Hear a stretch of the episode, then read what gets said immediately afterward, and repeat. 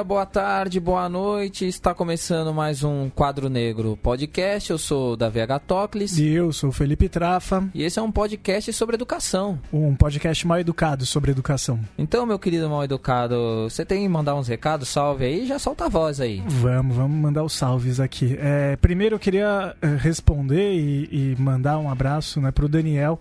Ele mandou mensagem para gente no site da Central 3 do episódio 4 sobre o CIS ele também está bastante preocupado com esse projeto né, dos contratos de impacto social. É, esse episódio a gente conversou com a Débora Goulart, né? Você também vai ter um recado especial para ela.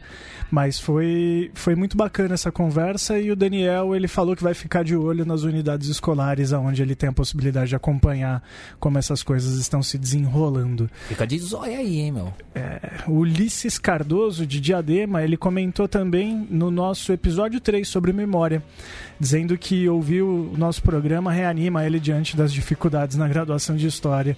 Eu, cara, que, que bom, que, que é, recado positivo esse que a gente recebe e a gente espera fazer esse tipo de diferença mesmo. Acho que todos aqueles que estão envolvidos com, com o processo é, educativo, enfim, de construção, conhecimento, tem muito a contribuir. Ulisses, você está convidado a escrever mais aí pra gente e contar suas experiências. Manda também e-mail pra gente. É, um abraço também pro Diogo, do podcast Professores contra Escola Sem Partido. Fica aí também a dica para quem está na área da educação, acompanhe esse podcast, muito bacana. Diogo, valeu pelas nossas conversas aí, a gente tem trocado bastante ideia, principalmente via Twitter, né? O Twitter oficial do, do Quadro Negro, a gente tem conversado bastante e se retweetado bastante. Então fica a dica para que os professores sigam também esse, esse outro podcast de, enfim, de produção de conhecimento e discussão sobre educação. E também, ó, mandar um recadinho aqui rápido é, para Agnes Arruda. A Agnes, eu queria falar dela, quero dar uma dica para vocês aí que acompanham a gente. A gente vai colocar lá na descrição do episódio. O canal que ela tá fazendo chama Tamanho Grande. O canal que ela tá fazendo, Trafa, ela tá fazendo uma pesquisa para discutir a gordofobia, principalmente a gordofobia na mídia. E aí ela fez esse canal para começar a discutir algumas coisas sobre a pesquisa dela e outras coisas que ela não conseguiu colocar no projeto escrito dela. E aí a gente já deixou um recadinho que ela virá aqui quando ela voltar de viagem desse processo, ela vai vir aqui falar com a gente sobre isso, porque fala muito sobre a questão da educação.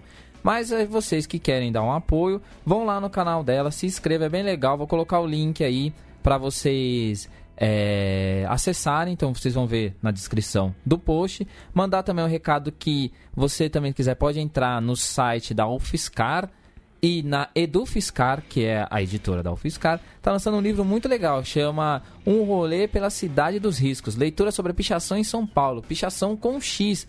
Esse livro, Traf, ele é lançado pelo professor Alexandre Barbosa. O Alexandre Barbosa, ele é muito amigo da professora Débora Goulart.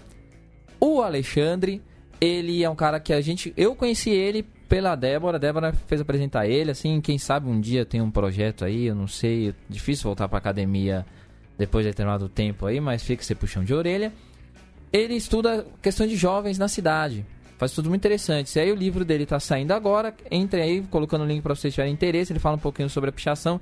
É bem interessante, é muito legal. E aí, já citando que ele é amigo da professora Débora, um grande beijo para ela, um abraço. Porque ela também nos ajudou fazendo a ponte com outro professor. Hoje a gente vai discutir nesse programa a BNCC, Base Nacional Comum Curricular, com o Fernando Castro, um cara que falou pra caramba, discutiu muita coisa com a gente aí, foi um programa da hora aí.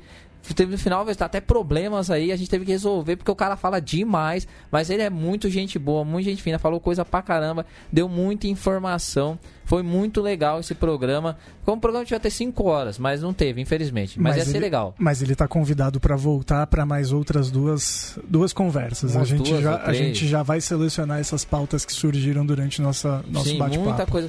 E você quiser mandar pauta pra gente, também manda aí no nosso Twitter, o underline quadro negro. Pode mandar pro nosso e-mail também, o quadro negro podcast arroba gmail.com. Tudo junto, hein? É, vocês que ouvem a gente aí, por favor, avaliem a gente positivamente lá, manda as estrelinhas pra nós aí, certo? E ouça, vocês que ouçam a gente no site da Central 3, ouçam também os outros podcasts da Central 3 aí, que são bem interessantes também. Eu vou dizer, a gente é o melhor podcast da Central 3 já? Você acha que é já, Trafa? Eu, você falou isso pra mim ali em off. Fala isso aqui Em na off- frente de todo em mundo. off eu falo, mas aqui na frente do Matias eu digo que é o xadrez verbal. Tá certo?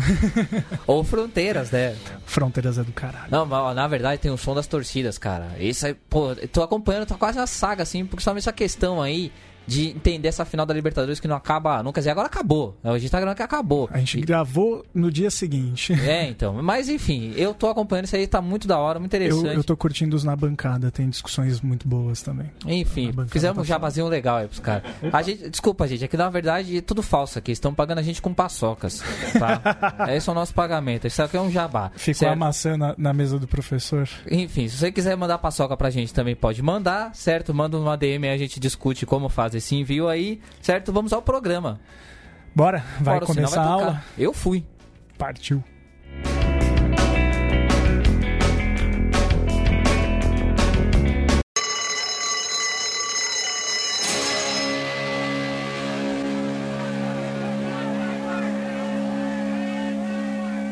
Base Nacional Comum Curricular, BNCC. Aí, Trafa, eu tava vendo umas coisas dessa BNCC aí, ó. Eu li um negócio assim, ó. Base do ensino médio é aprovada sem aviso prévio em sessão pública do Conselho Nacional de Educação. Por alguma razão, a pauta não foi divulgada. Não houve anúncio de que, de que o tema seria votado. Eu não entendi, meu. Você entendeu? Pois é, Davi. É, parece que algumas coisas estão acontecendo, estão sendo decididas e novamente não estamos sendo nem consultados, nem avisados, né? Saiu simplesmente uma, uma decisão, né? É, porque eu fiquei. Está se falando pra caramba de escola sem partido. A gente mesmo já discutiu aqui, com, falando, pô, a gente lê coisa pra caramba. Parece que o pessoal tá falando bastante de uma coisa pra não falar de outra, né? É, o nosso episódio anterior, para quem tiver a oportunidade de escutar, episódio número 5, parte 2, ou episódio 6, é, teve a participação do Danilo Mandioca, professor da, da rede municipal, e a gente fez uma crítica grande ao projeto do, do Escola Sem Partido, passando por né, diversas situações do cotidiano dos professores. E isso porque está em alta a discussão, né? A gente está acompanhando na Câmara, né, o, a comissão eh, na Câmara está discutindo bastante isso, isso está em alta nas redes sociais, eh, tem setores da sociedade que estão, trazendo essa, essa discussão para o âmbito público e a gente é, acabou abordando. Só que enquanto a gente está fazendo isso e prestando atenção no Escola Sem Partido, outras coisas muito importantes estão acontecendo também, né, Davi? E aí a coisa fica sendo jogada desse jeito. Mas a gente vai tentar resolver esse problema aí. Eu já falei, a gente falou em alguns programas aí que é, mexer com educação você tem que saber um monte de sigla, né? Então hoje vamos tentar destrinchar essa sigla aí, BNCC, Base Nacional Comum Curricular.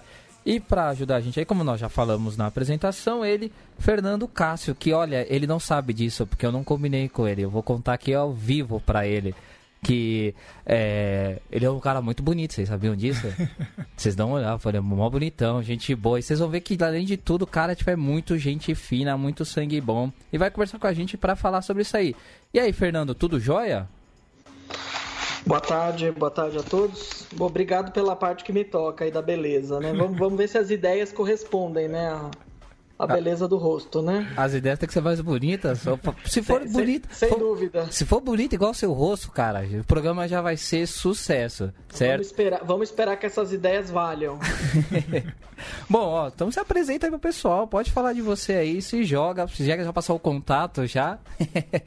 Bom, eu sou eu sou Fernando Cássio, sou professor de políticas educacionais da Universidade Federal do ABC, né? Eu, na verdade sou um professor de química, né, na, na educação básica, me formei, fiz um doutorado em química na USP, né, e, e, é, fiz licenciatura e, enfim, atuei na educação básica como professor de química e depois de um tempo acabei me tornando, em vez de um pesquisador em química, um formador de professores e fui trabalhar na Universidade Federal do ABC, onde hoje trabalho é, e faço pesquisa especificamente em políticas educacionais é, e especialmente nos temas das desigualdades educacionais, né? Então foi isso um pouco que me levou, né, à, BNCC, né? Não é tanto assim o interesse pelo pela, pelos estudos do currículo, né? mas é mais um interesse pelos estudos das políticas educacionais e de entender que a BNCC é um modelo de política é, interessante para a gente entender outras coisas que acontecem no mundo das políticas educacionais. E aí um pouco é sobre isso que eu vou contar, né? Um pouco o resultado das minhas aí reflexões aí nos últimos pelo menos três anos, né? Em que eu é, em que eu já me aproximei desse objeto de pesquisa que é essa BNCC, né? Essa sigla aí. E, ô Fernando, fala um pouquinho do seu livro aí, antes de começar o tema específico, né? O pessoal também já saber aí. Nós estamos lançando né, um, um livro agora, é, esperamos aí que saia agora no, no começo de...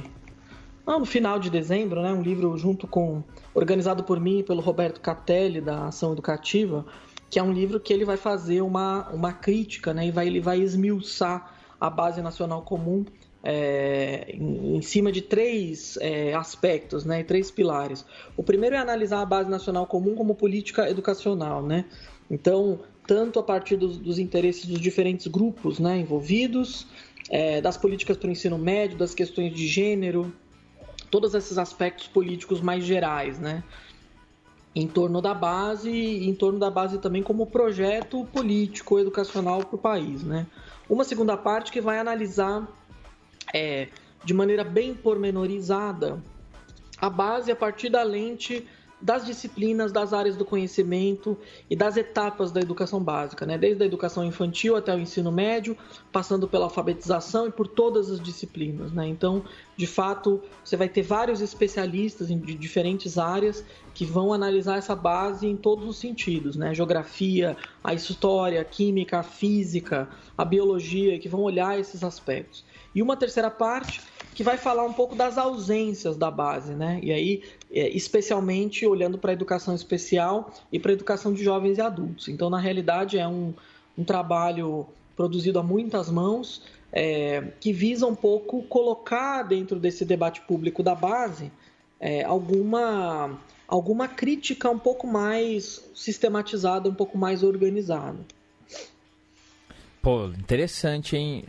Fernando, olha só, é, vou, já vou deixar aqui pro pessoal que estiver ouvindo. Se você ainda ouvir esse programa, tá ouvindo e ainda não foi o lançamento do livro, a gente vai colocar todas as informações, vamos divulgar no podcast, vamos divulgar no Twitter, no Twitter. é, mandar pro pessoal aí, mandar o convite direitinho. Então todas essas informações a gente vai colocar elas bem detalhadas no nosso feed do programa, você que tá ouvindo aí pode ficar tranquilo. E eu sei que o Fernando vai agradecer e vai querer que muita gente se interesse pelo livro, né? Bom, e aí eu queria já começar, já que a gente já está falando de BNCC, eu queria que você, Fernando, respondesse então, basicamente, cheguei hoje no mundo, não conheço nada de educação, primeiro quero entender o que é isso, pô, eu conheço educação, sei lá, estudei numa escola, aí depois fiz universidade, mas não tenho muito esse conhecimento da área da educação. Fala para mim aí, fala para essa pessoa principalmente, o que, que é essa tal BNCC, o que, que ela é, o que, que ela pretende, o que, que ela faz, por que, que a gente está discutindo ela aqui? Olha, de maneira muito sintética, né? Acho que assim, tem, tem duas, duas maneiras de, de colocar a base, né?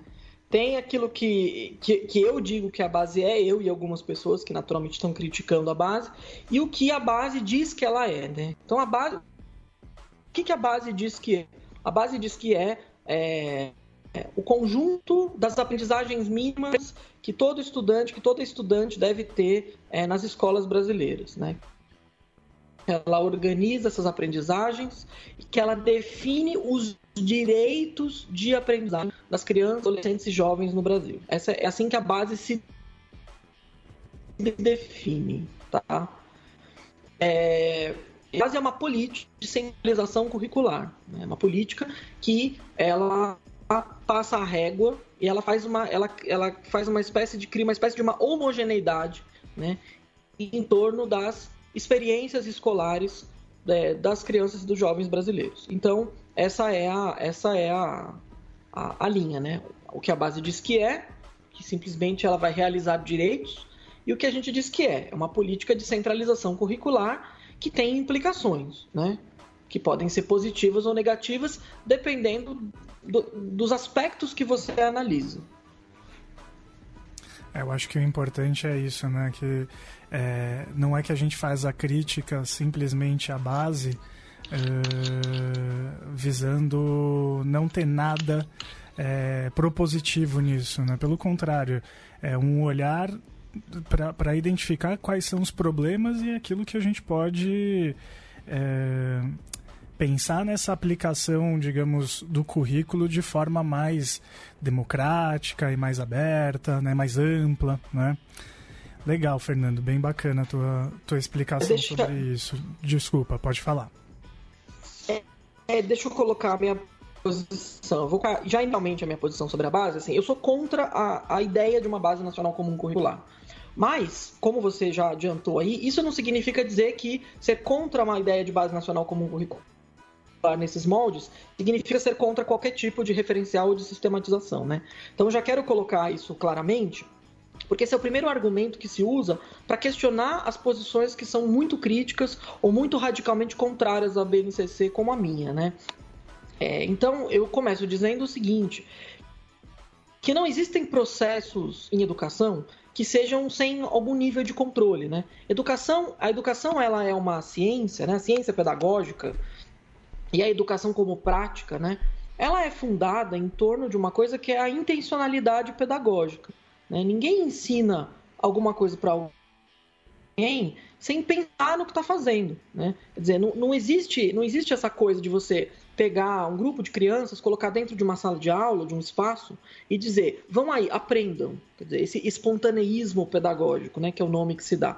Isso não existe, quer dizer, não, não existe é, aprendizagens ou educação que sejam pensadas num ambiente de alguma maneira controlado, né? Que, que, que não seja regido ou mediado por intencionalidades pedagógicas. Então, assim, você ser contra uma política de centralização curricular radical como a BNCC, não implica você ser radicalmente contrário a controle e intencionalidades pedagógicas. Essas coisas elas não são é, opostas uma à outra, né? Então é possível você é, ser contra uma política como a BNCC por várias razões que eu pretendo explicar e ao mesmo tempo entender que é possível construir outras formas de referenciais curriculares é, que sejam é, um pouco mais é, pensados e construídos a partir das escolas, entende? Então uma coisa não exclui a outra, né?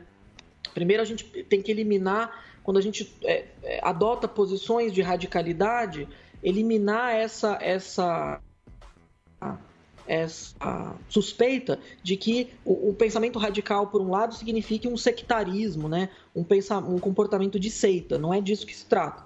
Se trata simplesmente de a gente conceber né, a produção de currículo como uma coisa que é prerrogativa das escolas. Né? Currículo se produz na escola, na sala de aula. Ele não é, dizer, não é um documento oficial, nacional e de caráter centralizado que vai é, conseguir homogeneizar aquilo que não é homogeneizável. Né? Então, daí é a posição política de ser radicalmente contra a ideia de uma base nacional comum e, ao mesmo tempo é, não adotar um tipo de espontaneísmo pedagógico. Fernando, já muita coisa aí, muita informação já. Eu acho que é, tudo isso já dá uma ideia do, do quão complexo é você analisar essas situações. E aí já vai até um, um, uma visão pessoal, assim. Eu acho que esse é o grande problema, né? A gente pega tanta coisa que são, que são complexas de discutir e a gente vê jogado como se fosse super simples, assim. A gente não tem realmente um debate, é, isso a gente já vem falando há vários programas aqui, não tem realmente um debate sobre as questões de educação do ponto de vista de debater mesmo as coisas. Parece que só colocam para realmente, realmente as pessoas ficarem se debatendo, ao invés de debaterem. É, vai como ficar se batendo um no outro, não, não discutindo realmente é, o que importa nessas questões. Aí eu fiquei viajando várias perguntas aqui, várias questões. Até pensei, caramba, tem que tomar cuidado, porque senão essa pauta vai ficar gigantesca, vai ficar um programa de 5 horas, vai ficar parecendo xadrez verbal aqui, com um monte de, de hora aqui. É... Mas tem algumas linhas básicas que eu queria seguir.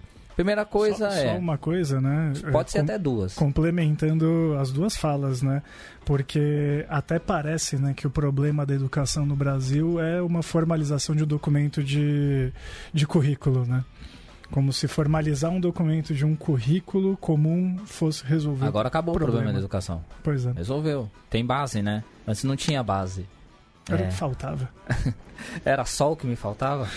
É, pode falar. Educação é a base, né? É o slogan é, da base nacional comum, né? Acho que isso já nos mostra um pouco qual que é o, a concepção que está por trás é, esse tipo de crítica se ela é a, a gente pode Se ela é a base, o que, o que, que tá. Depois ela tá sustentando o que, né, velho? Acho que é uma coisa.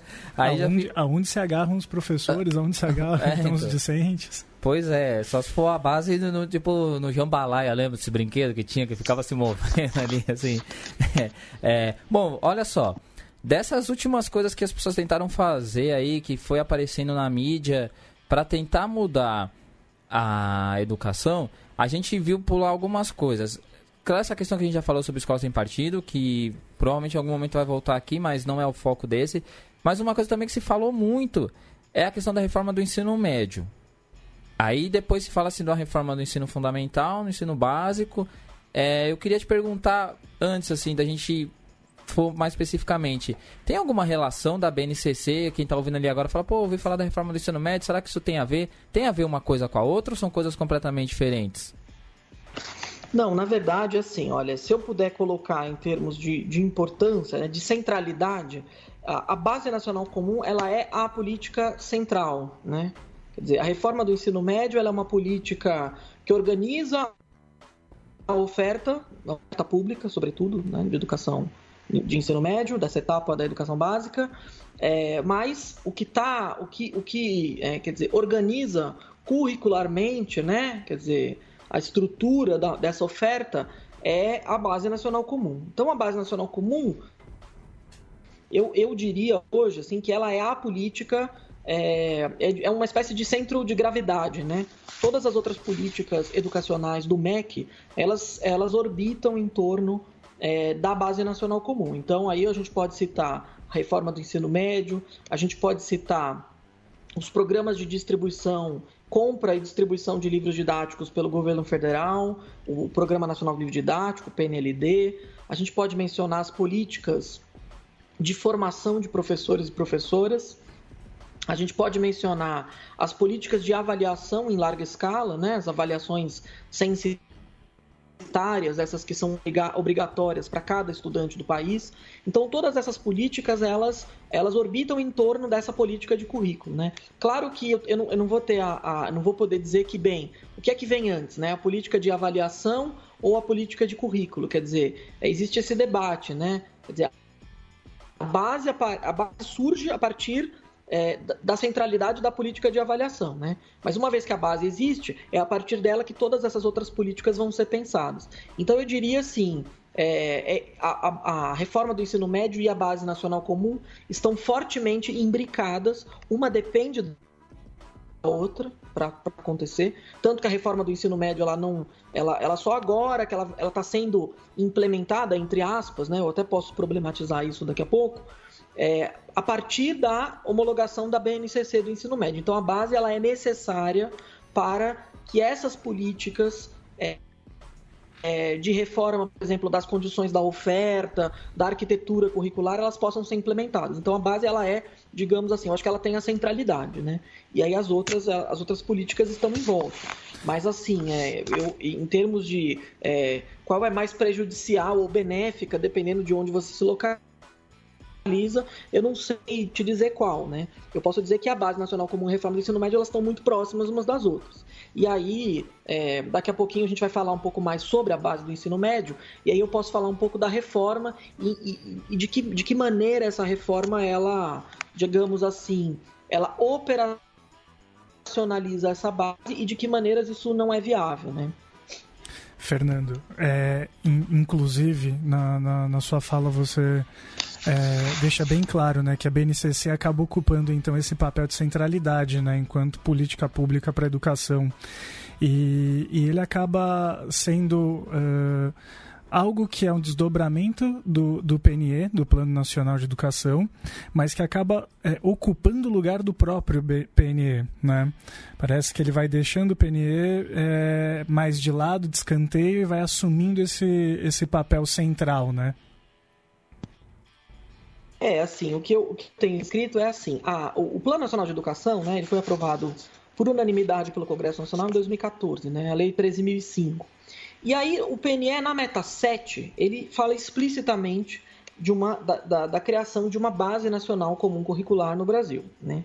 É, é interessante porque quem defende hoje a base, enfim, e a maior parte dos documentos oficiais, né, os, os pareceres do Conselho Nacional de Educação, o CNE, os, os, as resoluções, elas vão evocar né, tanto o Plano Nacional de Educação, como também a ALDB, a Lei de Diretrizes e Bases da Educação Nacional, e a própria Constituição Federal de 88. Né?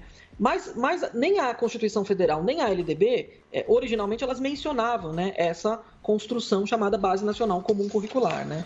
A Constituição e a LDB originalmente falavam em conteúdos mínimos, quer dizer, ela, é, era, era uma coisa muito mais numa linha é, de parâmetros ou mesmo de diretrizes curriculares gerais, né, orientações amplas, do que propriamente uma base nacional comum curricular rígida, prescritiva e fortemente associada às matrizes de avaliação em larga escala. Né?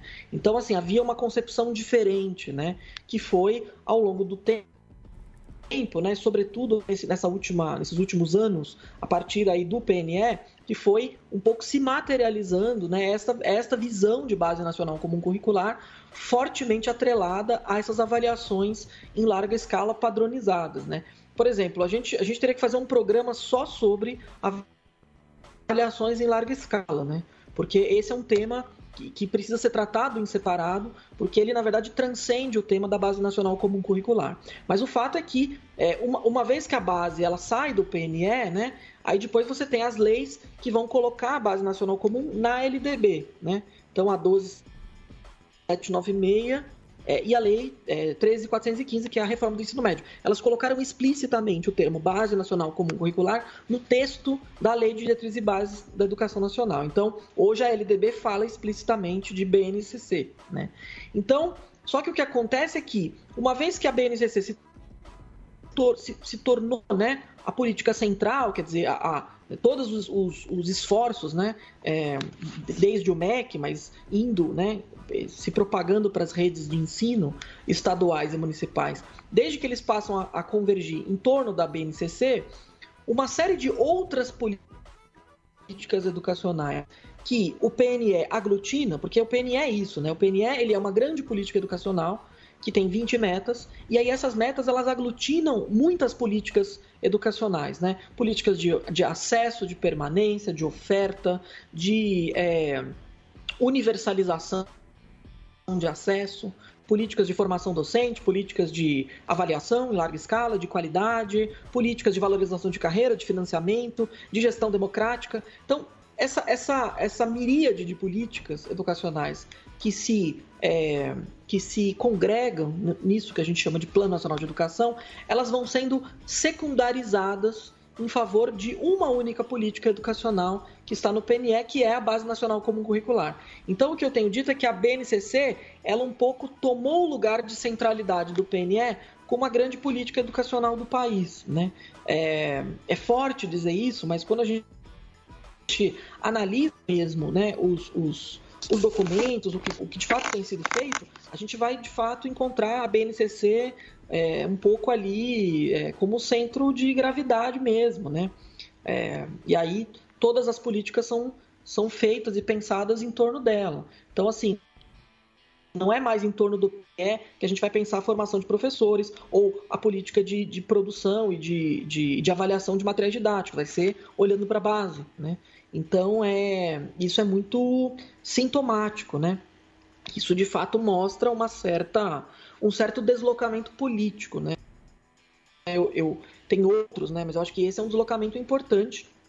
É, isso, sobretudo, dos últimos dois anos. Depois do impeachment, de fato, é que se, é, que se consolidou mesmo essa, essa secundarização do PNE em favor da base.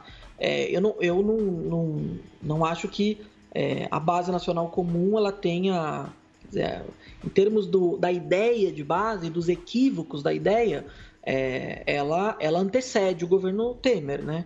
Mas em termos de, dessa centralidade, eu acho que essa é uma marca mesmo distintiva, né? O processo da BNCC após 2016 em relação ao processo antes de 2016, né?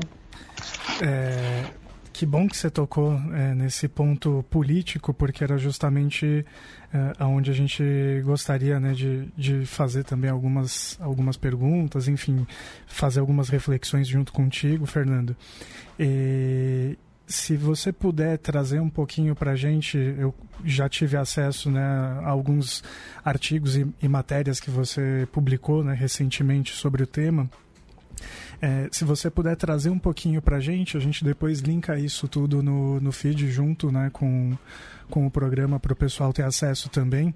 Uma das matérias que você escreveu para o Nexo, que trazia muita informação sobre como foram as consultas públicas, né, como se desenrolou politicamente a.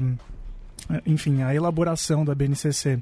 Então, se você puder contar um pouquinho para a gente sobre as consultas públicas, é, a maneira como o próprio MEC vem apresentando alguns dados né, para o grande público, como a grande mídia também vem trazendo esses dados né, e, e louvando né, a forma como é, se, se gestou né, essa base é, comum curricular. Enfim, se você puder contar, explicar um pouquinho para a gente como é que se desenrolou tudo isso.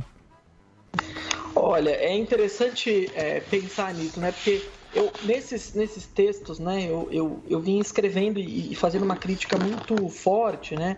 ao governo federal e a alguns né, apoiadores do governo federal no setor privado, né, as fundações empresariais e uma série de, de setores que a gente depois pode esmiuçar um pouco melhor. É, mas é interessante a gente ver esse último semanas, né, em que, em que de fato, como, como aí na introdução, né, vocês comentaram, né?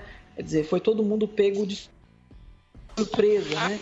Com a aprovação da Base Nacional Comum para o Ensino Médio no, no Conselho Nacional de Educação, sem divulgação de pauta prévia, tudo muito às escondidas, né? Então, na verdade, essa tese da participação social, né, da democracia nesse processo tão massivo, quer dizer, ela não se sustenta, né? Nem, a, nem na grande mídia, né? E nos, é, nem os, os, os assessores é, das fundações empresariais, de bancos, etc. Nem mesmo esses comentadores, né?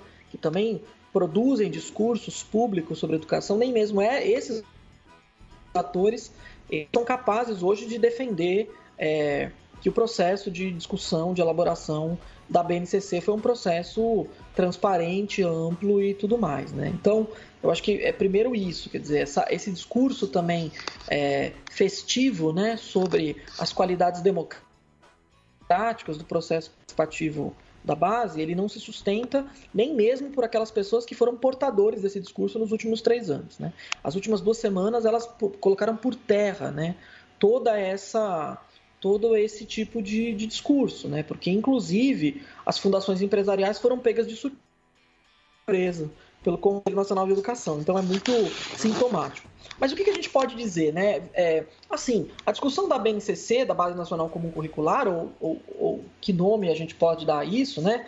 Mas Base Nacional Comum, ela teve vários nomes antes de 2015, né? Essa é uma discussão antiga, né? Que ela vai, ela vai, a gente consegue retroceder essa discussão até pelo menos a década de 80, né? Então, é, nos, anos, nos anos 80, no final dos anos 80, a gente consegue, por exemplo, localizar né, é, discussões, por exemplo, no âmbito da AMPED, que é a Associação é, Nacional de Pós-Graduação em Pesquisa em Educação, é, que é uma entidade acadêmica importantíssima do campo educacional, ela discutia a necessidade de a gente ter uma base nacional comum naquele momento em que a gente estava promulgando a Constituição Federal. Né? Quer dizer, mas o debate daquele momento era um debate de afirmação de direitos fundamentais, um debate de afirmação de igualdade. Né? Então, quer dizer, a gente estava muito mais preocupado em afirmar que as pessoas tinham que ter é, condições de igualdade ou que a gente tinha que é, é, dar algumas, né, adjetivar um pouco o direito social à educação que ficou lá consignado no artigo 6 da Constituição. A gente tinha que fazer isso, né? Só que esse debate da igualdade né, na educação, ele se, ele se complexificou né, nos últimos 30 anos, né? Então a gente completou esse ano 30 anos da Constituição. Então hoje a gente não, tá, a gente não fala só de igualdade. A gente fala de igualdade, a gente fala de diferença, a gente fala de educação para todos e todas, mas uma, uma educação que respeite a diferença, que seja inclusiva, que trate a diferença como uma coisa constitutiva da educação, né?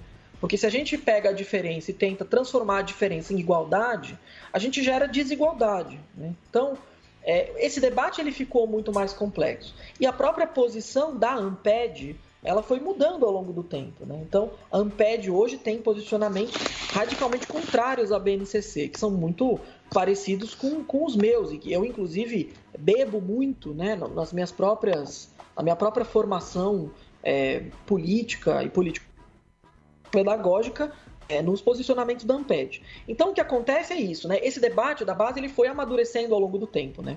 Então, o que a gente pode localizar, em 2000, entre 2012 e 2014, existia no MEC, no Ministério da Educação, um grupo de trabalho, né? Dentro de uma diretoria, que é a diretoria de currículo e educação integral, de SEI, né? Que era um grupo que estava debatendo a Base Nacional Comum Curricular em marcos, né, em, em, bases muito diferentes daquelas que vieram aparecer na primeira versão da base em 2015. Né? Então aquele grupo ele, ele chegou a produzir uma série de documentos né? Entre um documento que falava sobre direitos de aprendizagem, uma coisa do tipo, é, que era um documento que tinha uma visão de avaliação que era muito mais interessante, né? Não era uma visão de avaliação é, ultra padronizada e tudo mais, né?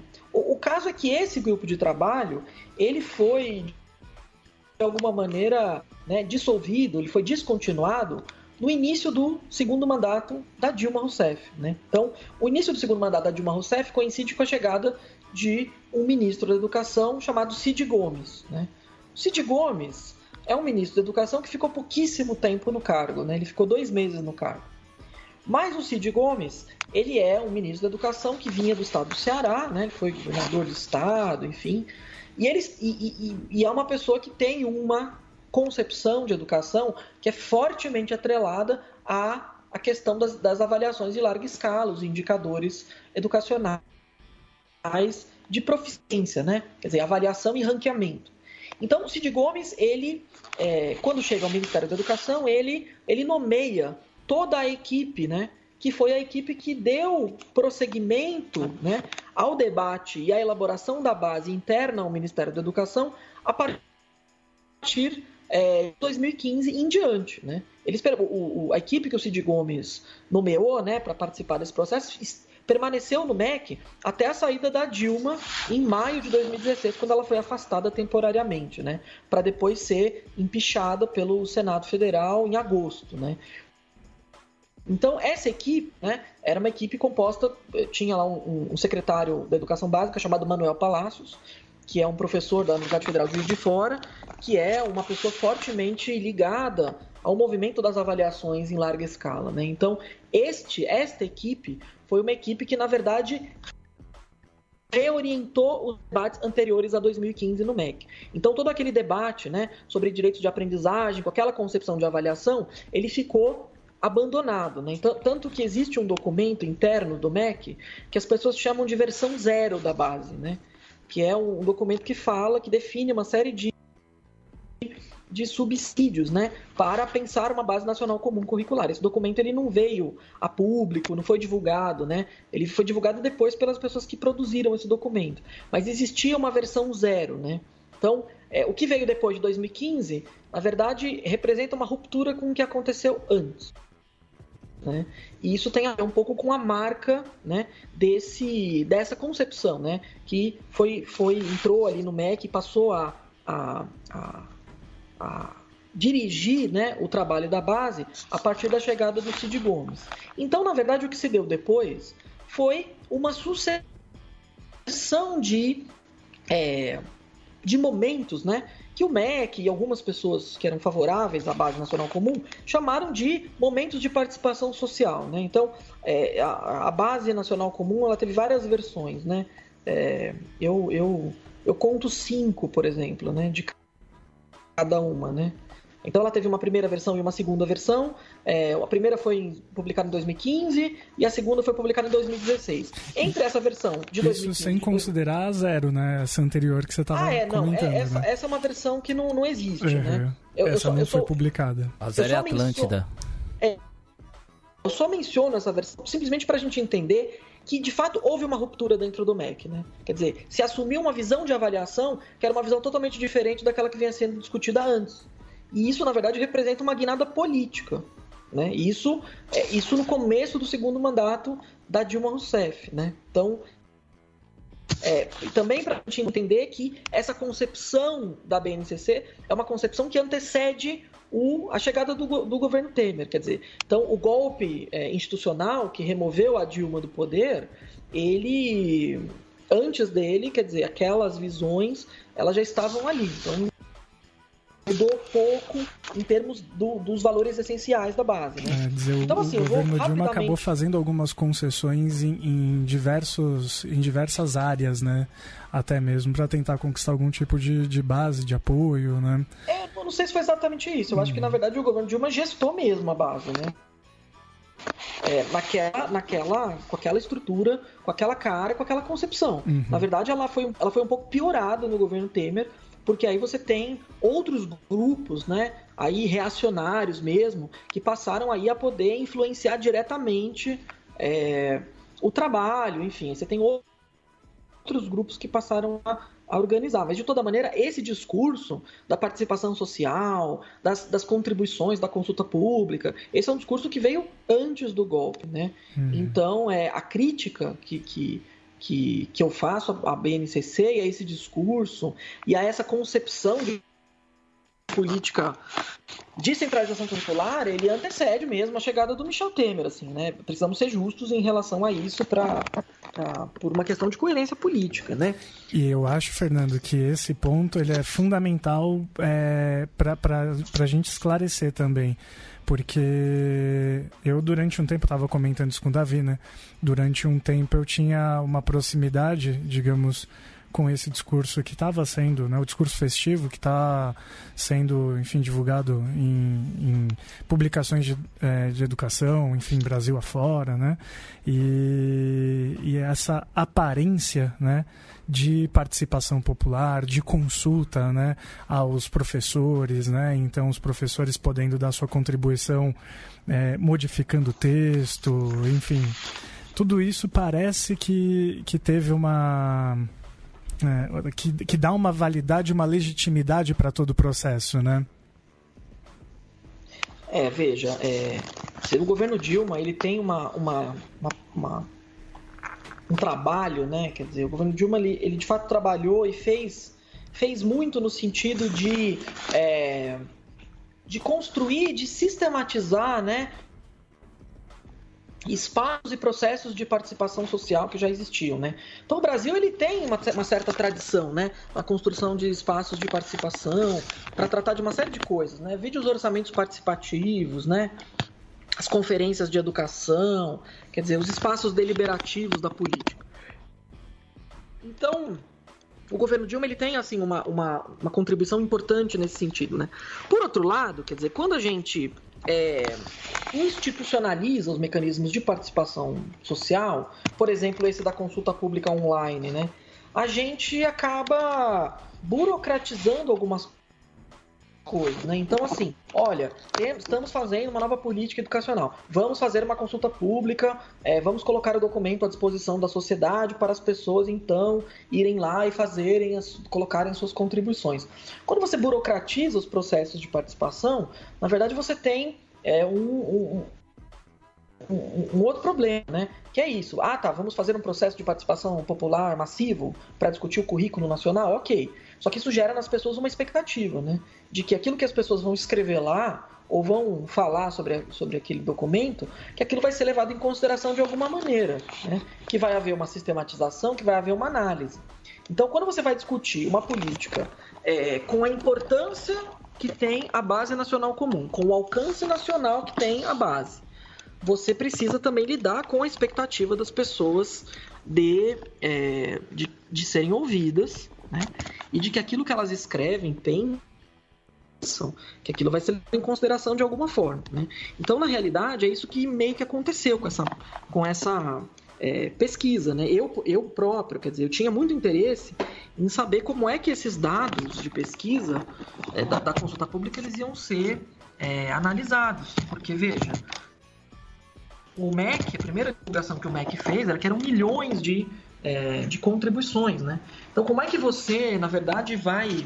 É, como é que você, numa, numa consulta pública, tratando de currículo nacional, você tem milhões de contribuições? Eu tinha, na verdade, uma, uma questão matemática com esse número, né? Que é como é que você vai, é, quer dizer, conceber, aí o meu lado é, das ciências exatas, ele fala alto, porque ele vai me dizer o seguinte, olha, o Brasil tem 208 milhões de habitantes, né? Em dados projetados. Como é que você vai lidar com esse número aí de 12 milhões de contribuições? É impossível que esse número seja verdadeiro, né? Porque tem no Brasil 2 milhões e 200 mil professores atuantes na educação básica. Esses são dados do censo escolar do ano passado, né? Então, é alguma coisa está errada, porque isso significaria que cada professor, cada professor atuante no Brasil teria contribuído mais de cinco vezes com a consulta. Da visão, quantas vezes você contribuiu com a consulta? Olha, eu acho que umas 30. Não, na, e assim, então, só para é... completar essa, é... essa sua informação, o, e aí eu também, que, que aí eu queria que você também falasse disso, é, já que a gente vê claramente, assim, a gente pode falar aberto, não existe participação popular, isso é mentira. Isso é uma mentira. Eu acho que, pelo que você está me falando e pelo que eu também já li, isso é uma mentira. A gente vai linkar o, o, o, texto do Nexo que, que você deixa isso muito explícito, muito claro, com todos os dados. Né? E, e aí, em cima disso, uma curiosidade, assim. É, uma professora que eu conheço, que eu não vou citar, ela na escola dela foi um pessoal dar uma, um, um, uma formação sobre a BNCC antes dela estar tá aprovada. E antes dela aprovada já tem o material. Se você quiser, depois eu, se quiser o pessoal depois aí até mostra o material da editora X aí e nesse material fala, conta a história, né? Inclusive conta toda a história que você contou aí sobre como foi todo esse processo. E ele falava assim, falava, ó, gente, vai lá, coloquem suas contribuições, isso é muito importante. É, e eu vou dizer que eu já ouvi. E aí, assim, é, posso ser leviano estar falando isso aqui, porque infelizmente eu não posso provar porque as pessoas não vão falar isso abertamente, mas eu não tenho medo de falar isso aqui. Eu tô bancando pela minha parte. Eu ouvi de gente na área da educação estadual falando, ó, oh, a gente sabe que isso é tudo uma mentira. Se a gente é. sabe por que tá acontecendo tudo isso. Então, assim, é... o, o, o, processo de, de, entre aspas, implementação da base, ele antecede a aprovação, né? Então, é, Quer dizer, quando a gente fala que todas essas, etapas, esses processos supostamente participativos, eles são, elas são enganações, é porque é isso, né? Antes, por exemplo, a, a Base Nacional Comum é, para a Educação Infantil para o Ensino Fundamental, ela foi aprovada em dezembro do ano passado, né? No final de dezembro. No mesmo esquema de agora, né? Sim, no apagar das luzes do ano, quando o ano letivo já acabou, a militância educacional já está né, tá, tá fechando nota de aluno, fazendo conselho de classe, sabe? Bem nessa época. Então, é, e, só que em agosto do ano passado, as redes de ensino estaduais e municipais já estavam distribuindo um guia de implementação da Base Nacional Comum Curricular. Quer dizer, para um texto que nem, nem aprovado tinha sido, né? Então, esse ano, por exemplo, os relatos são vários, né? De editoras aí que já estão produzindo livros, quer dizer, sem conhecer o texto, né? Então, quer dizer, isso tudo é, na verdade, denota, né? Uma primeira uma confiança enorme na aprovação, sem grandes modificações, né? Isso significa, é, por outro lado, que todos esses processos de participação, que supostamente coletariam montes de, de contribuições que deveriam mudar o texto, ser incorporados no texto, simplesmente estão ali validar o processo, né? Por isso que eu tenho chamado isso de participacionismo, né? É, não é democracia, é um democratismo, né? Você utiliza esse, esse tipo de mecanismo é, de consulta pública, assim, como, como uma, uma catarse coletiva, né? Uma terapia coletiva. Tem um, um autor da ciência política, Arnstein, né? Num texto já antigo, dos anos 60, que falava disso, né? Que o, o o, na, no, nos degraus né, da participação política, o, o, processo de menor complexidade é aquele da terapia coletiva. Então, quem participa escreve lá as coisas, diz o que quer e, e pronto, né, e valida o processo. Não é assim que acabou sendo. É, o processo ele foi sendo validado e não apenas pelas pessoas no computador, mas ele foi sendo validado em outras etapas. Né? Então foram feitos seminários estaduais com, com é, dirigentes, com diretores de escola, com secretários de educação, que também reuniram mais de 9 mil pessoas, e se a gente vai ler os relatórios né, produzidos por essas pessoas, e a gente vai ler o que, que, o que, que virou a terceira versão da base, a gente vai ver que não tem uma correspondência, pelo contrário, né? A gente vai descobrir, por exemplo, que a, a, o retorno da pedagogia das competências, né, porque isso havia sido eliminado na primeira e na segunda versão da base. Essa ideia de competências e habilidades, que é uma ideia que vai ser recuperada lá dos, dos documentos curriculares brasileiros dos anos 90, isso, isso veio pós-golpe, né? Porque o grupo que assumiu o MEC após a chegada do Mendonça Filho é o mesmo grupo que estava lá atrás no Ministério da educação do Paulo Renato, do governo do Fernando Henrique Cardoso.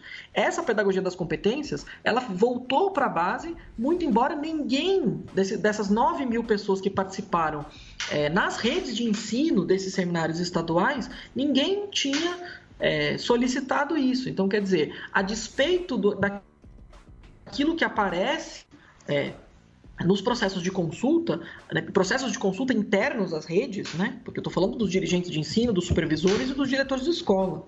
Eu não estou falando de pessoas assim é, que entram na internet e colocam lá aquilo que elas pensam. Eu estou falando das pessoas que fazem é, a educação nas redes de ensino. Essas pessoas é, é, não, não, não reivindicaram a pedagogia das competências. E ela voltou para o documento curricular a partir da terceira versão da base.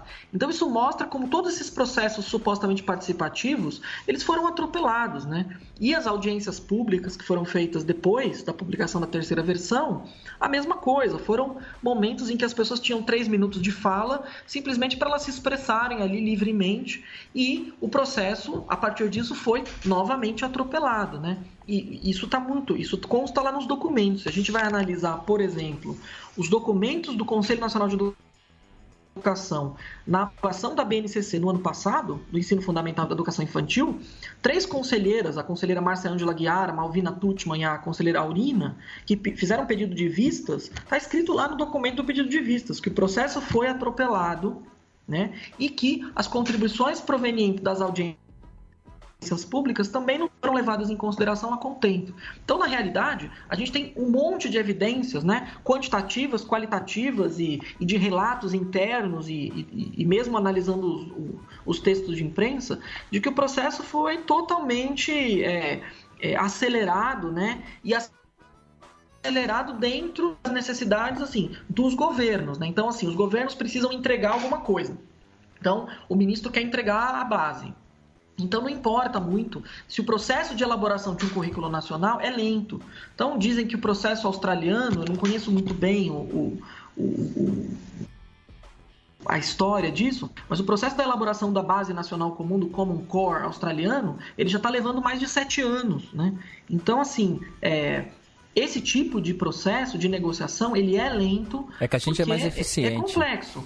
Então, a gente é eficiente. Nós temos 48 milhões de estudantes na educação básica na escola. Quer dizer, se a escola não participa da, do, do, debate, é como se, quer dizer, é, é, é, o processo não vale, né? Então, assim, agora, né, uma vez homologada a base lá no ano passado, e agora a base do ensino médio, que será homologada, eu já fiquei sabendo, no dia 14 agora, pelo ministro da Educação, Agora a base chega às escolas, percebe? É, é isso está totalmente invertido. Quer dizer, a base não tem que chegar nas escolas. Né? Se é para ter uma base, ela tem que sair das escolas, nunca, chegar. Ai, rolou um breaking news aqui, hein? Você viu dia, já? Dia 14, então. Dia 14 de dezembro, que tá ouvindo aí. Vai ser é, homologado. É, esse programa provavelmente ele já vai ao ar, então já vai estar aprovado. É. Então no dia 14. Ah, sim, não, é. O nosso breaking news vai estar tá. atrasado. Tá. É, não, a homologação, desculpa. É, olha só, inclusive, enquanto a gente está gravando isso aqui, eu fui mandando para algumas pessoas é, que as pessoas me relatassem ali coisas, porque eu fui lembrando, enquanto você ia falando, eu fui lembrando de conversas que eu tive com as pessoas, é, pessoas da educação.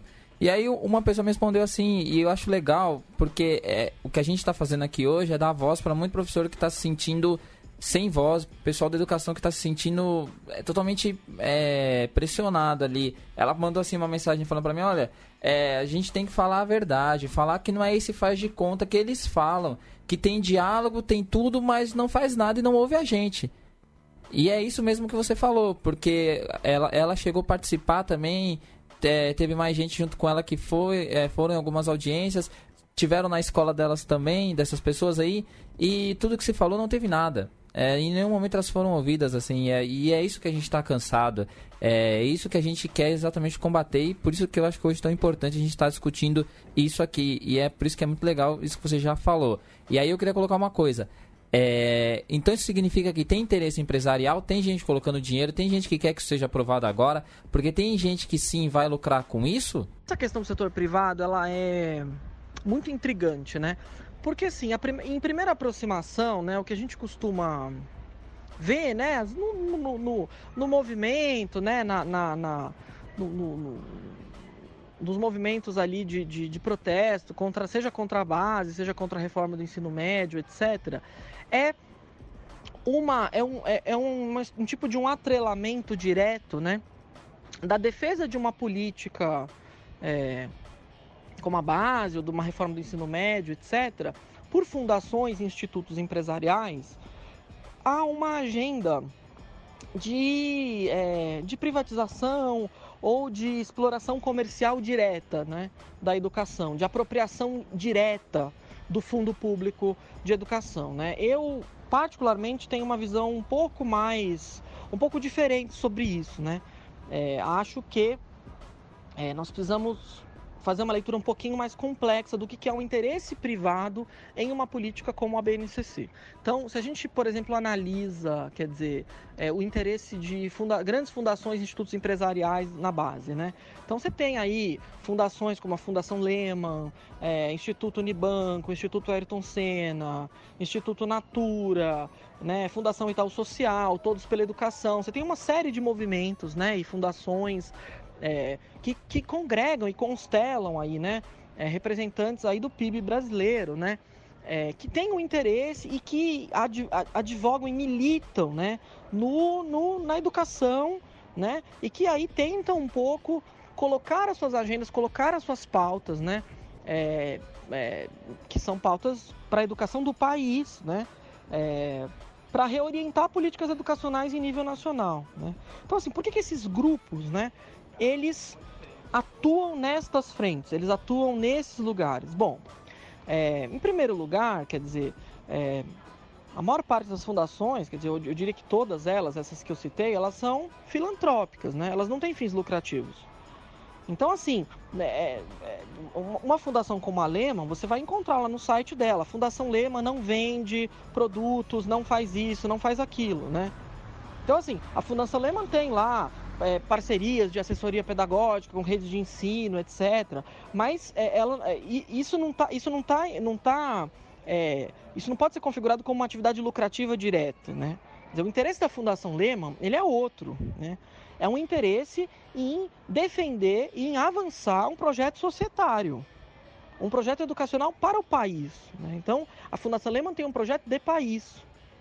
Então você vai encontrar, por exemplo, no, no Estadão, uma, umas duas semanas atrás, um evento que a Fundação Lehman fez, por exemplo, na, em Oxford, na Inglaterra, sobre gestão pública, né? do qual participaram, por exemplo, pessoas como Ronaldo Caiado, governador eleito de Goiás, Romeu Zema, governador eleito de Minas Gerais, que é do Partido Novo, Caiado do DEM, Camilo Santana, governador eleito do Ceará, do PT, e Manuela Dávila, todos juntos na mesma foto, né?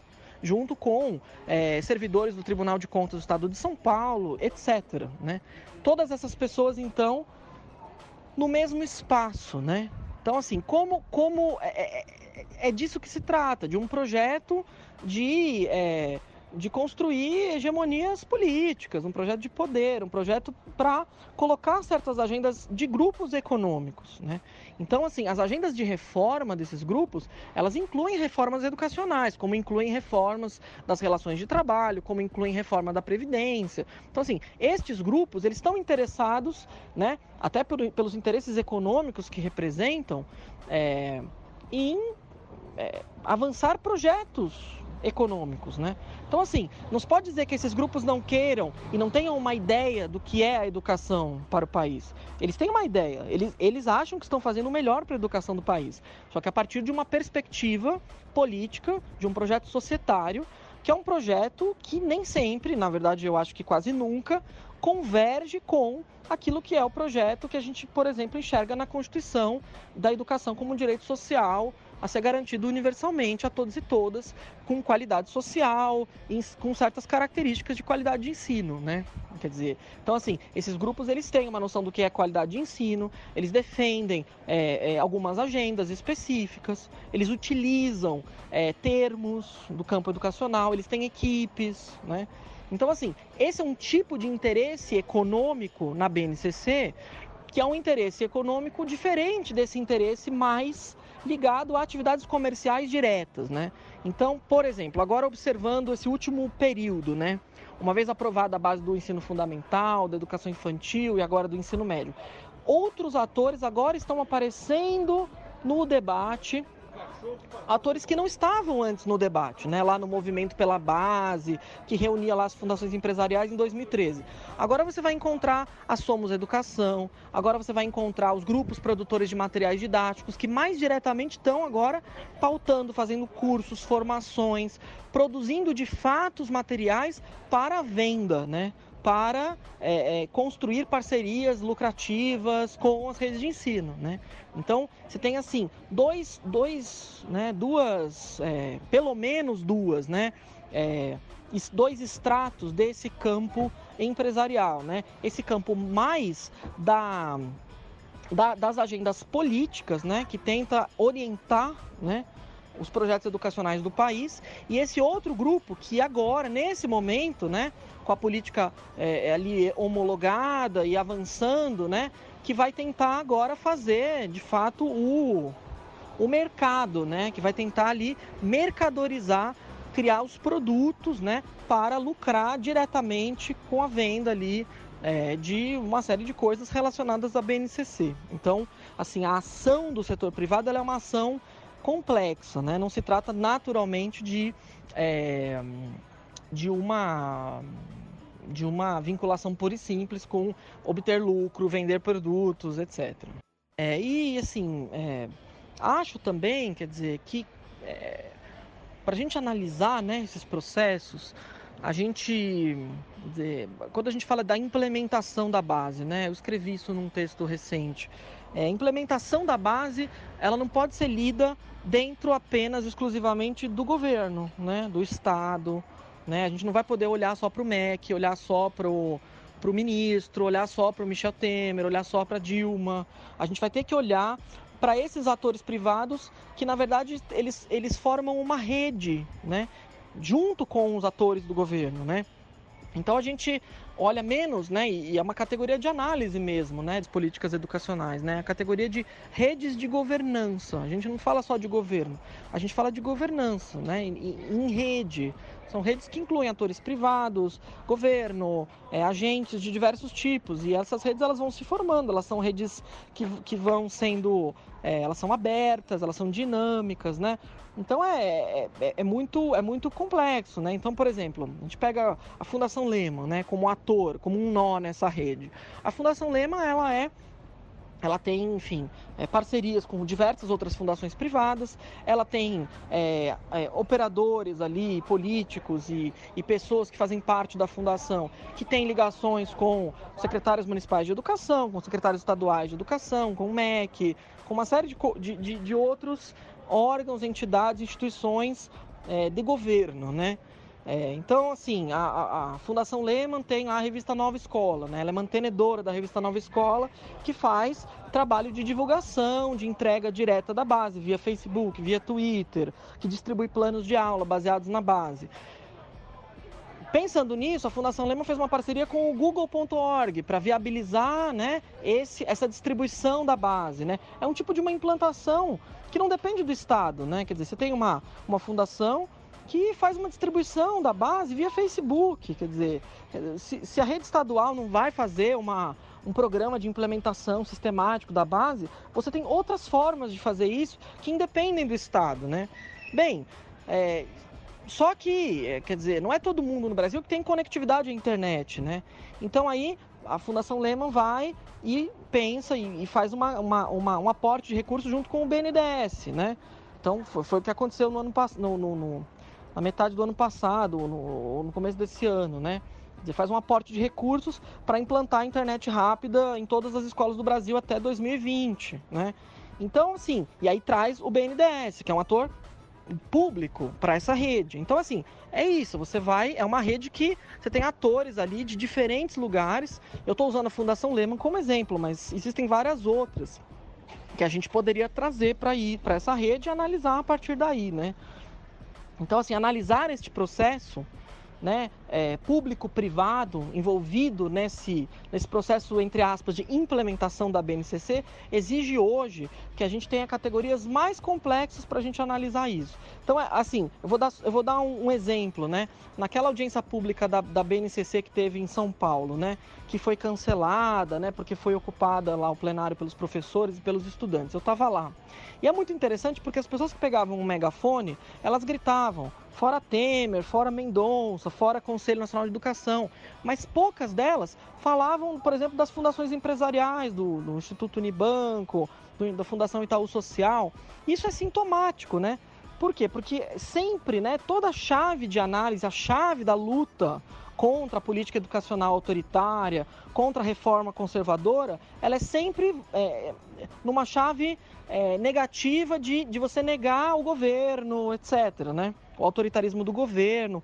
Mas no caso da base, isso é muito mais complexo, como a gente percebe. Né? Então, assim, é por isso que eu insisto em duas coisas. Primeiro, que nós precisamos é, olhar para a implementação, entre aspas, da base a partir de uma perspectiva mais complexa, né? que inclua público e privado numa rede muito mais complexa e fluida. E dois, que nós tenhamos uma agenda positiva, né? Quer dizer, que é que mais do que a gente bater na base, né? Tudo bem que é, é, é até gostoso bater na base, né?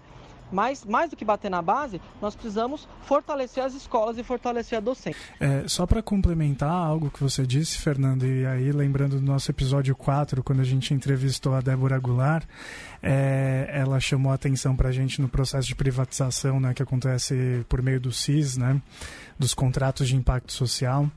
E, e, além de tudo isso, né, como a gente pensa no, no interesse é, do, do, empresariado uh, em investir, ou nesse caso, né, é, fazer esse investimento de risco, como a gente estava falando, na educação. Na verdade, não tem risco nenhum quando a gente pensa o tamanho do público cativo que, que eles terão. Né?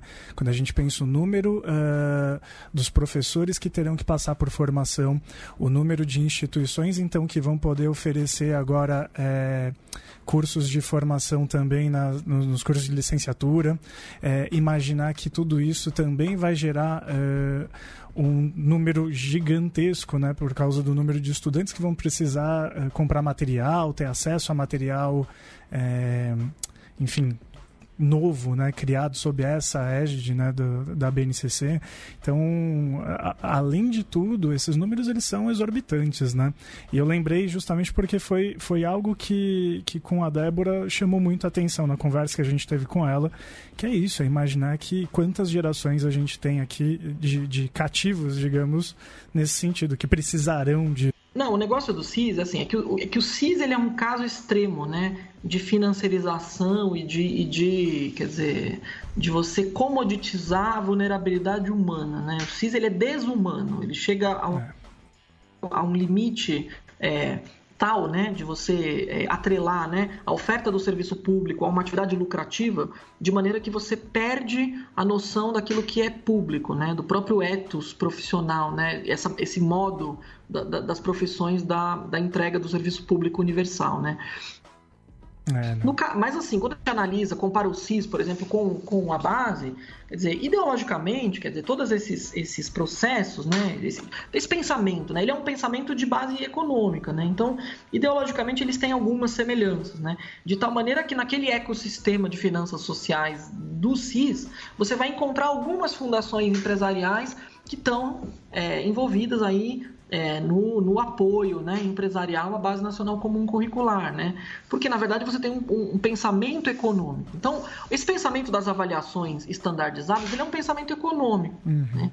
Então frequentemente a gente diz que a, a a educação, né, e o ensino, sobretudo, ele, ele, muitas das agendas, né, elas foram capturadas é, tanto pela economia, né, com a coisa dos índices, dos rankings e tal, dos indicadores, quanto pela psicologia, né, é, que, aí, que aí a gente tem esse outro lado, né, que é de você, então, é, é transformar a aprendizagem e também, e, e hoje mesmo até a própria é, questões afetivas, né, como é, empatia, perseverança e tudo mais, em objetos, né, que você consiga mensurar, né, através de testes psicométricos e, e que você possa então produzir tabelas e tudo mais. Né? Então, é uma, é uma ideia muito economicista de educação, né? E que, ao fazer isso, ela então esvazia o projeto educacional, né? Então, o Gert Biesta, que é um filósofo da educação, ele tem uma frase que diz assim, toda vez que eu tento reduzir a educação a uma tecnologia,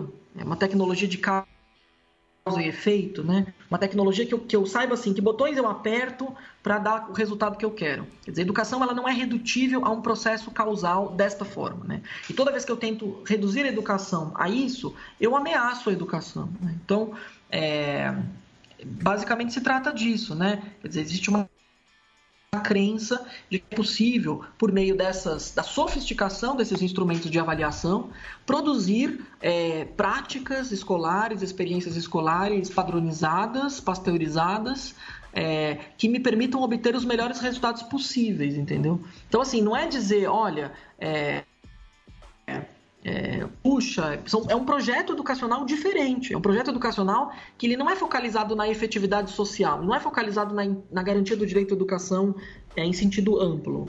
Ele é focalizado na eficiência econômica, né? em você utilizar o recurso para gerar o resultado. Né? E que resultado é esse? É um resultado mensurável numa avaliação externa, preferencialmente internacional. Né? Então, é, não é demonizar quem, quem propõe a base, é, é, dizer que por natureza são pessoas perversas. Não é disso que se trata. Se trata de um outro projeto, de uma outra concepção de educação e de uma outra concepção de sociedade. Né?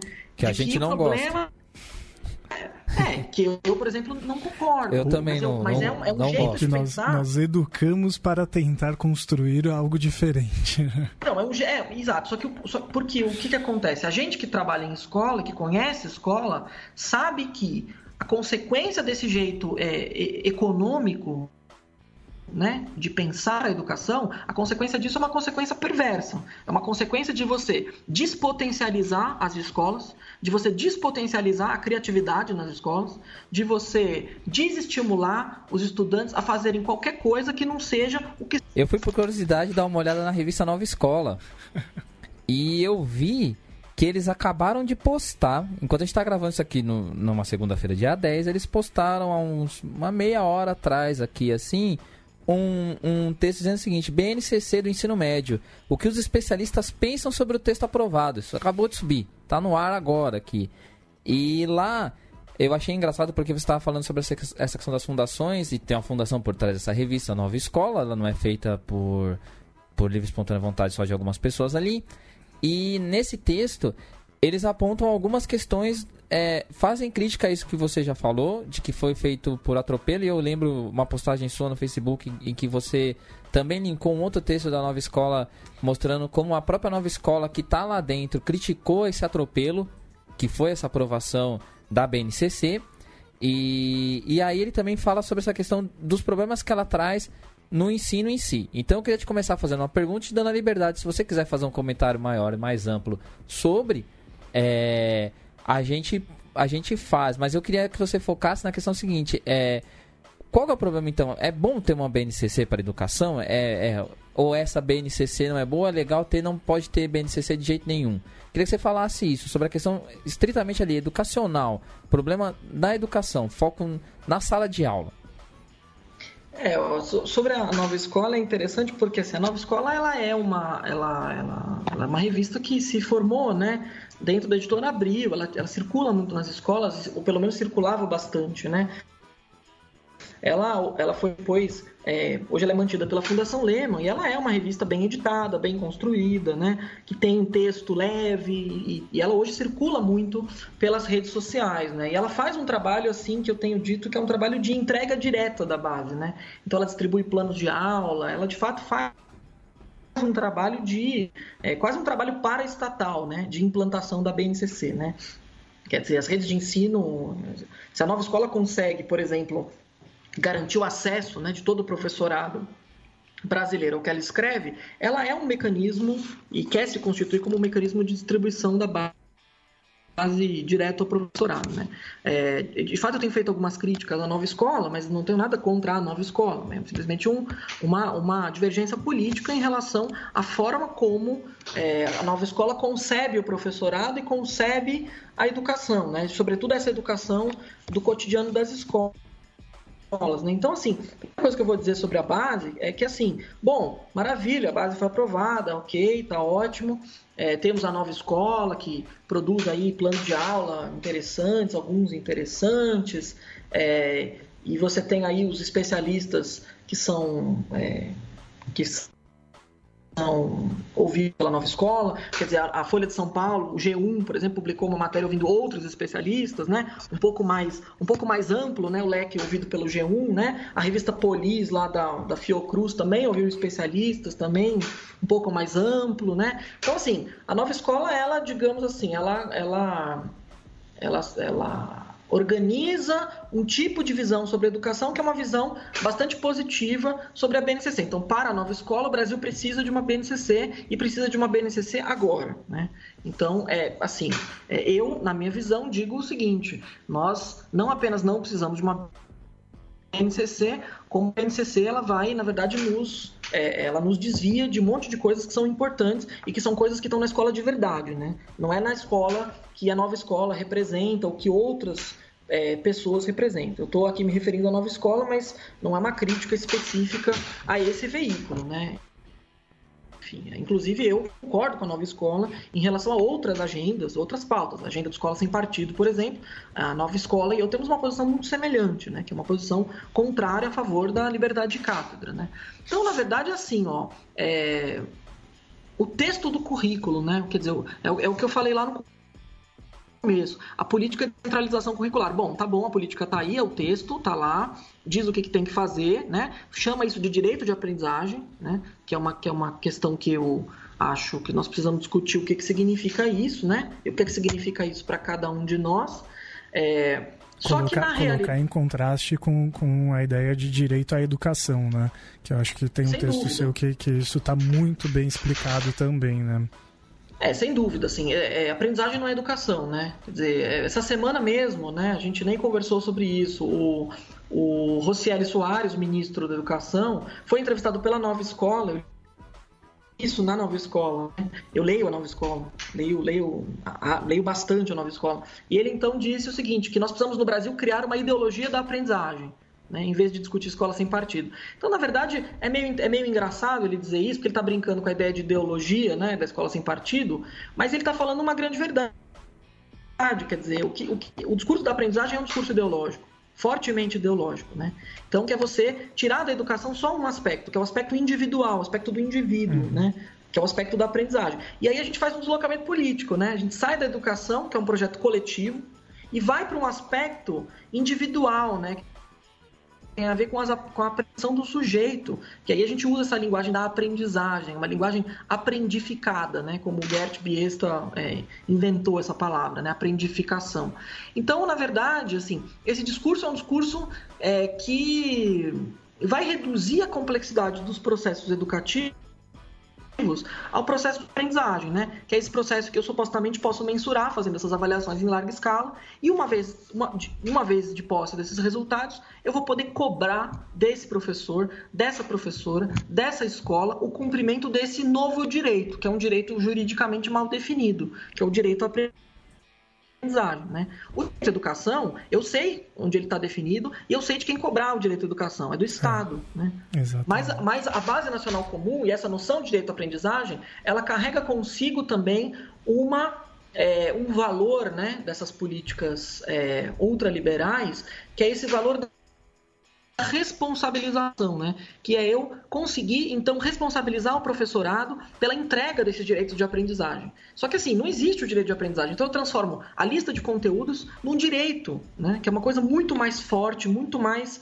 É, é, que, que necessita uma definição jurídica para que eu possa pensar numa responsabilização. Bom, mas voltando à questão das escolas. Existe um problema objetivo nas escolas, né, nas escolas públicas, na educação pública brasileira, que é o subfinanciamento. A educação básica pública brasileira é pouco financiada.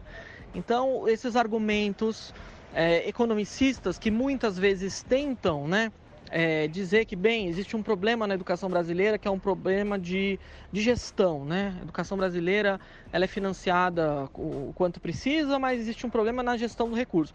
Esse é um argumento totalmente falso, né? Na verdade, o gasto é, por aluno no Brasil ele é muitíssimo baixo. Então, se a gente vai olhar números, vamos falar de dados concretos, né? A gente pode olhar, por exemplo, o gasto por aluno no Fundeb, né, que é o fundo, com, o fundo público é, que, que, que é, é dividido né, entre as redes de ensino no Brasil. O gasto por aluno, por exemplo, numa escola de tempo parcial de ensino médio, se a gente fosse calcular, por exemplo, uma, um tipo de mensalidade. Qual a mensalidade de uma escola é, pública de ensino médio no Brasil de tempo parcial? Bom, ela, é, ela não chega a 300 reais por mês. Né? Então isso é incomparável quando você pega uma escola privada é, ruinzinha, né? que está aí na, nos bairros aí das classes C, né? Então a gente tem um problema, que é essa questão da, da escola, né? Então a escola é pouco financiada, escola pública, a gente tem problemas de valorização de carreira, problemas de infraestrutura, problemas vários, né?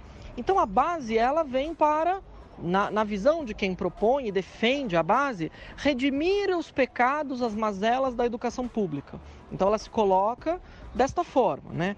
É, e como é que ela chega nas escolas? Bem, então, né, como já, já disse a respeito do, dos processos de participação, que são processos que são, na verdade, uma farsa, né?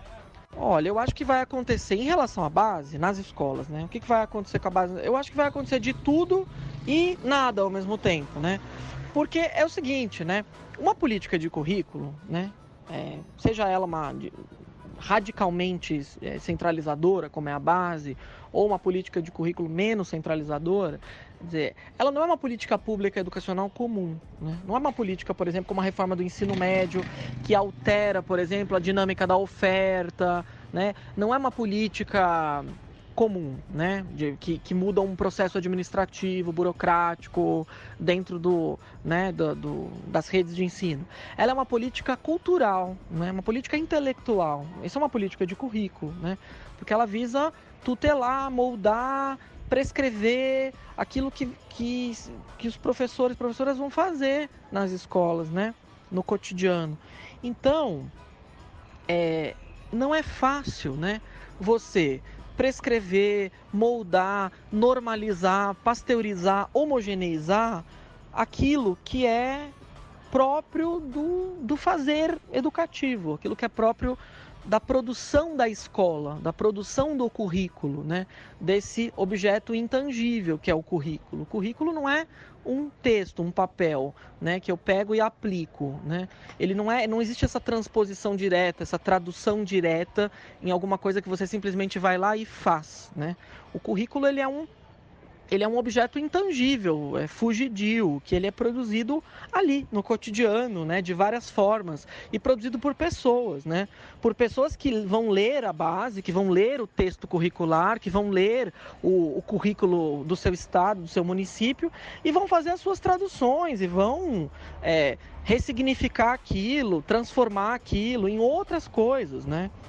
Então, assim, é, as coisas podem, podem funcionar de maneiras muito diferentes. Então você pode ter uma rede municipal ou estadual que vai fazer um controle muito estrito, avaliação, bonificação salarial, esse tipo de coisa, para tentar controlar as coisas, né? O que a gente vê, né? E, aí, assim, nós temos pesquisas, eu próprio tenho pesquisas é, que mostram isso, né? E vários outros colegas pesquisadores e pesquisadoras, é que é isso. As tentativas de controle, né, por mais sofisticadas e estritas que elas sejam, elas acabam não funcionando. Né? Então você tem um monte de redes de ensino, por exemplo, que fazem bonificação salarial para professores que conseguem alcançar metas em avaliações, em indicadores as avaliações elas são burladas, falsificadas, né? Então assim, é sempre possível, diante de uma perspectiva muito estrita de controle, muito rígida, você simplesmente inventar formas de, é, de burlar o sistema para continuar vivendo, né? Então, os modos de resistir e de aderir, eles são múltiplos, eles são variados, né? Então, a base ela propõe uma coisa, né? Ela, ela é muito, digamos assim, audaciosa naquilo que ela propõe, né? De, de, de realizar uma igualdade educacional no Brasil. Só que ela, na verdade, ela, quando ela faz isso, essa promessa, ela abstrai, né? Aquilo que é mais fundamental, né? Quando a gente pensa em educação básica, pública, que é a escola, que é o professor, que é o estudante, que é a diferença, que, que são as, as múltiplas experiências escolares, a riqueza dessas experiências, né? Então, quando você abstrai, né, isto, abstrai os sujeitos, abstrai os fazeres, abstrai tudo isso, você, na verdade, vai criar uma... É, uma, uma uma espécie de uma fantasia, né? Que não vai se realizar, né? É, ou ela vai se realizar de maneiras imperfeitas, ou de maneiras que a gente não é capaz de prever, não é? Ainda que nós insistamos, investamos em é, controles estritos, avaliações estritas, esse tipo de coisa, né? Então, o mais provável é que é, é, a gente não, que a gente possa dizer, bom, eu não sei o que vai acontecer com a base, né? É, o mais provável é que ela vá se perdendo e vá se escapando pelos dedos por aí, né? pelas escolas. Sobretudo porque as escolas têm preocupações mais importantes nesse momento, né? É, primeiro com a sua própria sobrevivência material, né? A partir das condições aí de subfinanciamento que eu já é, apontei. Esses processos, eles é, culminam, né, agora com a aprovação da Base Nacional Comum para o ensino médio, coroando esse processo de três anos, né, desde 2015, numa situação em que a base agora chega às escolas, né? E aí, enfim, é, nas escolas as pessoas não ouviram falar da base, não conhecem a base, não, não tem muita noção do que, que é isso, né? Então, é, o que, que vai ser dessa base nas escolas daqui para diante, né? Então, assim, eu é, é, muito difícil a gente conseguir dizer isso, né? É, pre prever o que vai acontecer. Mas eu tenho algumas pistas, né? Eu tenho algumas é, é, ideias sobre o que pode ser da base nas escolas a partir de agora. Nesse sentido, né? Quer dizer, olhando um pouco para essa pergunta, né? Que motiva esse nosso encontro aqui, né? É, como que é possível lutar contra a base, né?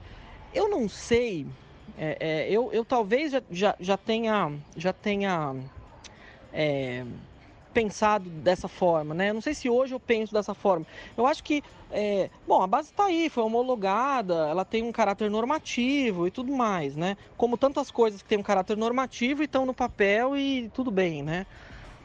É, mas eu acho que assim, é, é, a gente precisa menos é combater a base diretamente e muito mais fortalecer as escolas e fortalecer a profissão docente e, e fortalecer aquilo que as escolas elas precisam para se realizarem como escolas, se produzirem escolas, né? Porque na verdade a questão é essa, a base Quer dizer, é, no que, que ela aposta? Ela aposta numa incapacidade do professorado, ela aposta numa despotencialização da escola, ela aposta na incapacidade, ela aposta na nossa é, aporia, né? nessa nossa paralisia, nessa nossa é, incapacidade de ser criativos, de produzir currículo, de criar a escola, de fazer a escola. Ela aposta nisso. E bem, ela não está errada em apostar nisso, por quê? Porque de fato as escolas têm dificuldades materiais, objetivas concretas, né? Que inviabilizam muitos dos projetos dessa potência que as escolas poderiam ter, né? Isso não quer dizer também né? Que não existam escolas que fazem coisas incríveis nas situações mais adversas possíveis. Existe de tudo, né? Então, na verdade, é, a gente precisa menos é lutar contra a base e mais é lutar a favor das escolas e a favor da educação pública e a favor da docência, né? É, eu acho que esse é o é uma é uma é uma agenda muito mais positiva do que uma agenda negativa de lutar contra a BNCC. A BNCC é mais uma política educacional, né? E uma política educacional é, que não é nem uma política de Estado, né? dado que ela foi é, ali moldada né? e sedimentada dentro desse, dentro desse, dessa mudança de governo. Então ela, ela se amoldou a uma visão de governo. Né? Então, assim, e dessa forma, como uma política de governo, ela vai passar, né? como tantas outras que passam e passaram. Então, na verdade, a base vai passar e o que vai ficar é a escola, né? O que vai ficar é a experiência da, da do, do, ato educativo cotidiano. É aí que nós precisamos é, produzir o currículo, seja lá, é, seja lá ele uma releitura, uma tradução da base, ou seja lá uma outra coisa que a gente vai inventar ali no cotidiano. Essa, na minha visão, é a melhor maneira de assim dar um chute na bunda da base, né? É, é, é, é falar menos dela e falar mais das escolas e, dessa, e, e daquilo que a gente pode fazer nas escolas. Desprezar evidentemente, aquilo que nós precisamos cobrar do Estado, né? porque é ele que precisa garantir, dentro das suas obrigações constitucionais, é, o direito à educação né? com qualidade de ensino.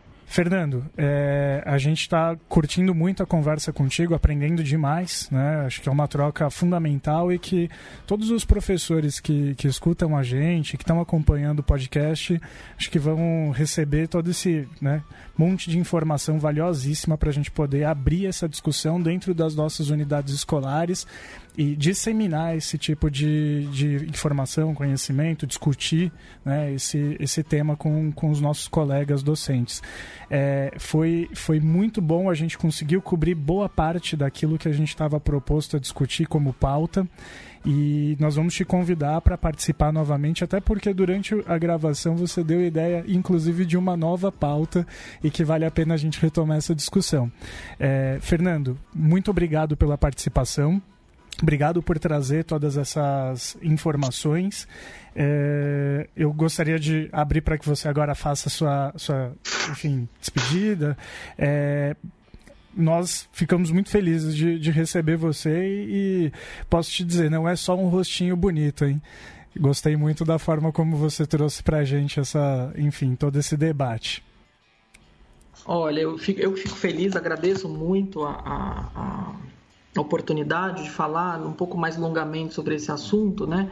E, enfim, encerro rapidamente dizendo o seguinte, quer dizer, é, quando a gente vai nas escolas, e eu faço, tenho feito muita pesquisa de campo em escolas, né, na cidade de São Paulo, nas extremidades da cidade, é, o que você vai ver nas escolas são outras necessidades, né? As pessoas, na verdade, nem sabem que está sendo debatida uma base nacional comum. As pessoas estão pensando é, que falta cortina na sala de aula, falta água, que falta é, ligações, é, falta extintor de incêndio, falta hidrante, tem goteira no teto, né? Eu estou falando da cidade de São Paulo, né? Então, na realidade, você tem necessidades materiais na, na, nas escolas, sem contar o salário, as condições de trabalho docentes, que na verdade, na verdade são um nó fundamental né, do, do da educação brasileira, que é o subfinanciamento. Né? A educação brasileira ela é menos financiada do que ela precisa ser financiada. E essa é uma outra sugestão de pauta. Né? É, então, o que acontece? Como, na verdade, não, não esse projeto educacional, né, esse projeto societário, é, que está em torno da, da BNCC, ele não está interessado em lidar com esses problemas de infraestrutura das escolas, de valorização salarial e de carreira de fato, ele vai propor políticas de baixo custo, né, de custo mais baixo, que são políticas de, de gestão da realidade. Né? Então, entre elas, uma política de gestão do currículo, que é a BNCC. Então, a BNCC é uma política de baixo custo que visa um pouco é, é, garantir um gerenciamento um pouquinho mais, é, com um pouquinho mais de controle sobre o trabalho docente, e daí essa ideia de responsabilização tão forte do professorado, é, para você, na verdade, não atacar problemas que são problemas de fato importantes. Quer dizer, é, então todo mundo que, que, que, defende a base diz, ah, a base não é suficiente. De fato, eles têm toda a razão, a base não é suficiente. Se a gente for achar que é, as políticas educacionais elas têm que se resumir a avaliação e política de centralização curricular, de fato, daqui 10 anos, né, a gente vai estar novamente discutindo a próxima base nacional comum e falando dos mesmos problemas, né? Por isso é que eu acho assim, ah, precisamos de uma base? Bom, a gente, eu acho que a gente precisa de outras coisas, né? Primeiro a gente precisa ter uma escola em que os alunos não, não entrem na escola com fome, né? Porque aí a gente pode falar de aprendizagem matemática, né? Quer dizer, não é, não tá, o aluno está aprendendo deixando de aprender matemática só porque não tem um currículo de matemática que, que cobre as habilidades X, Y, Z, entendeu? Que garanta isso para todo mundo. É que você tem muito mais problemas, né? Então, assim, é possível defender a base nacional comum? É possível. É possível argumentar favoravelmente a base nacional comum. Eu não argumento a favor. Eu acho que a base nacional comum, ela é, ela cria uma educação que é uma educação medíocre, que é uma educação que é pouco criativa, que desvaloriza é, os, os, processos de produção intelectual do, dos professores, das professoras, que são pessoas que, que são capazes de produzir as coisas. Né? É que a base usa esse discurso, que o professor é mal formado e, portanto, precisa dessa tutela né, muito rígida. Eu acho que a gente precisa, na verdade, é, pensar em como que a gente consegue ter escolas é, que possam produzir currículo, que possam exercer a sua potência criativa. Né? Então, a gente precisa encontrar maneiras de fazer isso. A primeira maneira é financiando as escolas adequadamente para a gente ter o mínimo necessário. Não. Caramba, Fernando, nossa, tô impactado aqui. É, valeu de verdade, de verdade mesmo. É, bom, acho que alguma uma finalização aí, seu Trafa? Ou acho que a gente conseguiu dar um, uma bela pancada aí na BNCC. Acho que foi um, um belo quicaço na bunda. Bom, agora cabe a você aí que está ouvindo também dar um cocão, um chute, dar um croque, o que vocês queiram na BNCC aí, certo? Algum relato vocês mandem pra gente. É isso, muito obrigado a todos, até mais. Fernando, valeu, muito obrigado. Pessoal que está ouvindo, um abraço e até a próxima.